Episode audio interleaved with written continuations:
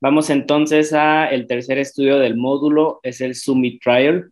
Este estudio lo va a presentar em, la doctora Daniela Vázquez, una eh, futura experta en cáncer de mama en México. Ella es médico cirujano por la Universidad Veracruzana, especialista en oncología en el Centro Médico ABC en la Ciudad de México y actualmente está cursando la alta especialidad en cáncer de mama en el Instituto Tecnológico de Monterrey.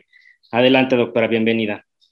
Primero, eh, agradezco la invitación a la Escuela Latinoamericana de Oncología y para continuar con el programa es la presentación del estudio Zoom.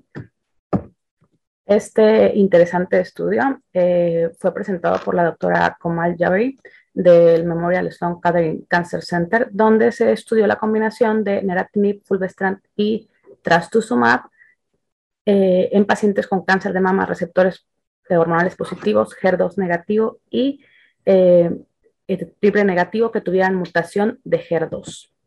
Bueno, eh, la sobreexpresión eh, o amplificación de HER2 tiene múltiples opciones terapéuticas, que ahorita acabamos de ver por lo menos un par de ellas, pero eh, ahora ya se cuenta con evidencia de que la presencia de mutaciones somáticas en el, en el gen ERBB2 o HER2, en ausencia de sobreexpresión de HER2, también puede amplificar la señalización.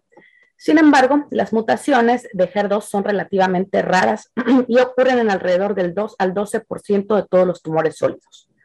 Por otro lado, neratinib, un inhibidor de tirosincinasa irreversible pan-HER2, que cuenta con aprobación para su uso en cáncer de mama eh, etapa temprana y metastásica, eh, eh, pues está, es una opción de tratamiento. Ahora, la justificación de este estudio es que se ha demostrado en estudios preclínicos y clínicos eh, que las mutaciones somáticas de HER2 generan resistencia a la terapia endocrina, pero pueden conservar la sensibilidad a neratinib. Y ya, se encuentran datos reportados de la actividad clínica de neratinib en monoterapia o en combinación con fulvestrant, eh, en cáncer de mama metastásico, eh, pero sin amplificación de HER2.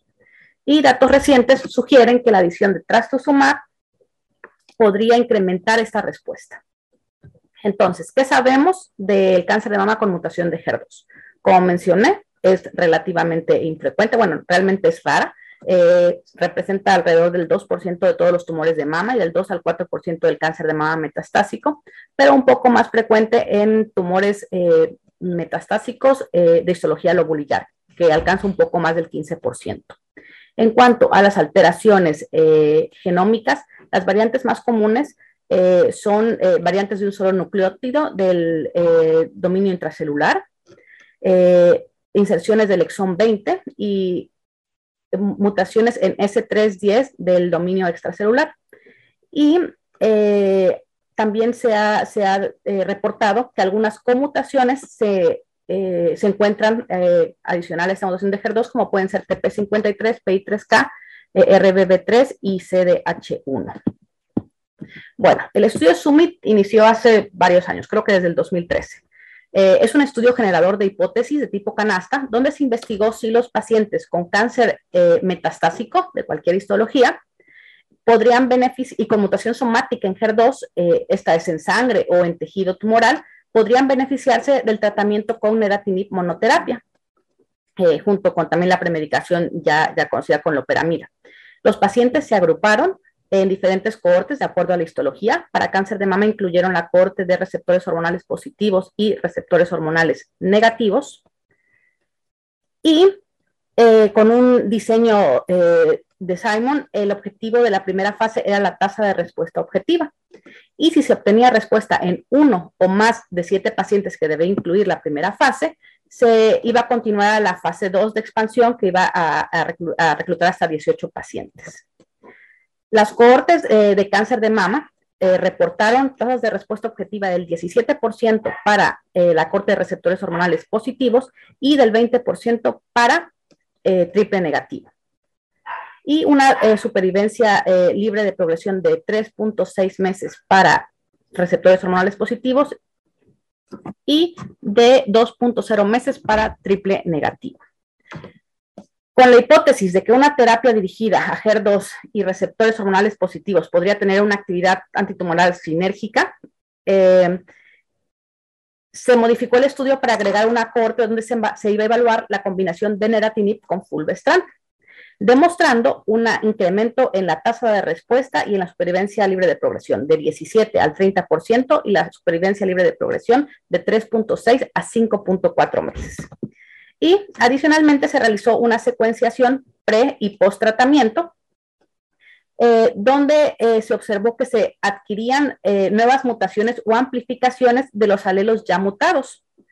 Entonces, basados en evidencia preclínica, donde la combinación de trastuzumab con neratinib fue más fuerte que las monoterapias en pacientes con cáncer, cáncer en general mutado de HER2, entonces ellos propusieron adicionar el trastuzumab a, las dos cortes, a la de eh, receptores hormonales positivos, neratinib, fulvestrant y trastuzumab, y la de triple negativo, neratinib con trastuzumab. y agregaron un criterio de inclusión eh, para las pacientes de la corte de receptores hormonales positivos, donde todas las pacientes debían de haber recibido eh, como terapia previa inhibidores de, de ciclinas para reflejar el estándar del tratamiento actual. Y así fue como quedó el diseño final del estudio. Y para demostrar eh, de manera más objetiva el efecto de neratinib, eh, agregaron una, fase, una pequeña corte aleatorizada, donde eh, iban a, siete pacientes iban a recibir neratinib fulvestrant más trastuzumab, los otros fulvestrant más trastuzumab y los otros fulvestrant. Em, y con el mismo diseño inicial de Simon si eh, con la opción de que si las pacientes que no tenían niratinib eh, progresaban, estas podían hacer un crossover al triplete. Bueno, eh, los cuatro grupos, estos son los cuatro grupos de la corte de receptores hormonales positivos. las características basales fueron similares, nada más resaltar que el número de, de terapias previas para las pacientes que tenían neratinib tanto de la aleatorizada como de la no aleatorizada, eran alrededor de cinco líneas de tratamiento y para los pacientes que no llevaban eratinib, tres líneas de tratamiento. Ok, em, para los 26 pacientes no aleatorizados, la tasa de respuesta objetiva fue del 46%. Eh, un beneficio clínico se observó en el 57.7 eh, de los pacientes y la mediana de supervivencia libre de progresión fue de 8.2 meses. O sea, después de cinco líneas del tratamiento, eh, se me hace muy interesante estos resultados. Para la corte aleatorizada se reportó respuesta objetiva en dos de siete pacientes, una respuesta completa y una respuesta parcial. pero ninguna respuesta, ninguna tasa de respuesta objetiva en los brazos que no llevaban neratinib y con esto, pues se corroboró la hipótesis de que neratinib tiene un papel fundamental para la inhibición en mutaciones de HER2. Con estos resultados, el Comité de Revisión Independiente eh, recomendó cerrar los dos brazos de neratinib y, pues, conforme el diseño inicial, eh, la expansión del brazo del triplete. Entonces, al final, eh, en el análisis de todos los pacientes que recibieron el triplete, 26, incluyendo los 26 no aleatorizados y los 7 aleatorizados, eh, eh, quedó una tasa de respuesta objetiva del 42.4%, un beneficio clínico del 51.5% y una supervivencia libre de progresión de 7.0 meses. En contraste con los pacientes eh, que no recibieron trastuzumab, donde la supervivencia libre de progresión era de 2.9 meses, la tasa del beneficio clínico del 35.7 y la tasa de respuesta objetiva del 28.6, prácticamente la mitad. Ah, en cuanto a la seguridad, a pesar de la profilaxis con loperamida, se reportó diarrea en el 90.9% de los casos y diarrea grado 3, ninguna, grado 4, en el 45.5%. Eh, no se reportó ninguna muerte asociada al tratamiento, solo un paciente descontinuó el tratamiento por diarrea, pero un 20% requirió ajuste de dosis por diarrea. Eh, la mediana para el primer evento de diarrea fueron cuatro días y la duración eh, media del evento de diarrea grado 3 fue de dos días. Los resultados para la corte de triple negativo, pues eh, resaltar que estos eran pacientes que llevaban en promedio 3.5 líneas de tratamiento y, un, y lo que se vio fue que después de 3.5 líneas de tratamiento, pacientes triples negativos con mutación de HER2 tenían, alcanzaban unas tasas de respuesta objetiva en el 33.3%, eh, beneficio clínico en el 38.9% y una supervivencia libre de progresión de 6.2 meses.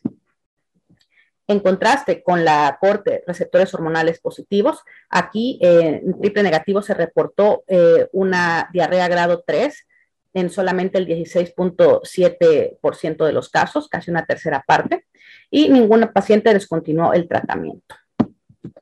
Finalmente, eh, se categorizaron las mutaciones de acuerdo al dominio afectado, ya fuera extracelular, transmembrana o intracelular. y eh, demostrando que, eh, eh, bueno, lo que se puede ver aquí es que la respuesta se documentó en cualquiera de los dominios, que son los, los círculos, pentágonos y rombos, círculos, pentágonos y rombos de color rojo y verde. Entonces, prácticamente, independientemente de dónde estuviera localizada la mutación, todos tenían respuesta con el, el, uso de neratinib.